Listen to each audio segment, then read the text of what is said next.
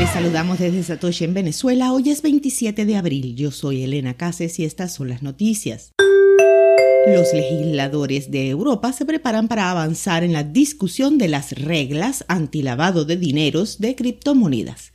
Las conversaciones que involucran al Parlamento, la Comisión y el Consejo de la Unión Europea comienzan el jueves sobre las controvertidas reglas contra el lavado de dinero para las transacciones con criptomonedas, la última etapa hacia la aprobación de medidas que, según algunos, podrían matar la privacidad y sofocar la innovación.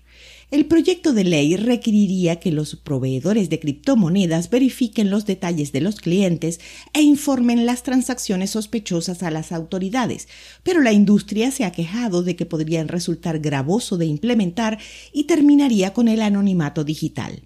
La protesta de último minuto encabezada por Coinbase y compañías similares cayó en gran medida en oídos sordos y el 31 de marzo los legisladores del Parlamento Europeo votaron para aplicar reglas estrictas de lavado de dinero al sector, argumentando que éstas eran necesarias para frenar el crimen. Ahora la atención se centra en cuál será la forma final de la ley mientras las conversaciones están llegando a la etapa final. Tanto los legisladores en la reunión del Parlamento Europeo como el Gobierno Nacional en el Consejo de la Unión Europea han dicho que quieren ver un control más estricto en las partes que participan en las transacciones con criptomonedas. Dicen que eso debería aplicarse incluso para los pagos más pequeños, a diferencia de las transferencias bancarias convencionales, donde la identidad del cliente solo necesita verificarse para transacciones de más de mil euros, unos mil sesenta y seis dólares.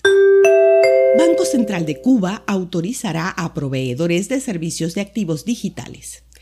Según una resolución publicada en el Diario Oficial de Cuba el martes 26, la licencia estará disponible para personas u organizaciones tanto cubanas como extranjeras. Las licencias aprobadas tendrán una vigencia de un año y podrán ser prorrogadas por un segundo año, dado el carácter experimental y novedoso de este tipo de actividades, dijo el Banco Central de Cuba. Los proveedores podrán operar con activos virtuales aprobados por el Banco Central de Cuba, según la resolución, sin revelar más detalles. Sí aclaró que los activos virtuales no incluyen las representaciones digitales de monedas fiduciarias, valores u otros activos financieros de amplio uso en los sistemas bancarios y financieros tradicionales que están regulados en otras disposiciones del Banco Central de Cuba. La resolución actual no especificó cómo el gobierno cubano impondrá impuestos a la actividad. República Centroafricana agrega Bitcoin como moneda de curso legal y van dos.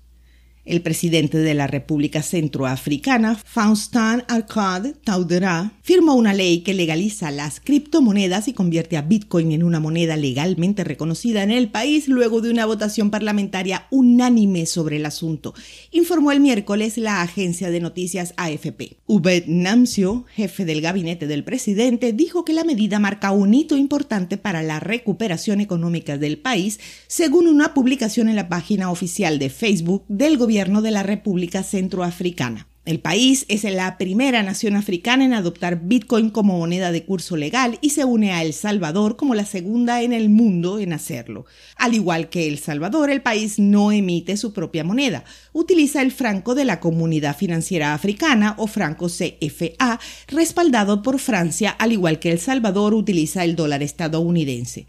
La nación de África Central se encuentra entre las economías menos desarrolladas del mundo y la agricultura es el mayor contribuyente a su PIB. Según cifras del Banco Mundial, el PIB de la República se situó en solo 2.380 millones de dólares en el 2020 y el país se ubica casi al final del Índice de Desarrollo Humano de las Naciones Unidas. Plenario del Senado brasileño aprueba proyecto de ley que regula las transacciones en criptomonedas.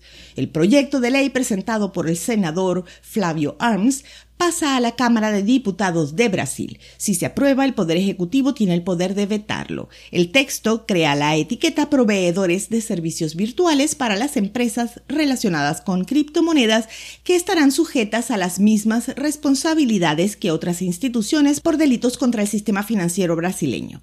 El proyecto de ley también sanciona el delito cometido con activos virtuales con una pena entre 2 y 6 años de prisión. El texto original proponía una pena de entre 4 y 8 años, pero fue reducida tras un pedido del presidente del Senado, Rodrigo Pacheco. A mediodía de hoy, el precio de Bitcoin es más de 39 mil dólares, con una variación al alza en 24 horas de más del 1%. El hash rate es de 191 exahashes por segundo. Esto fue el Bit desde Satoshi en Venezuela.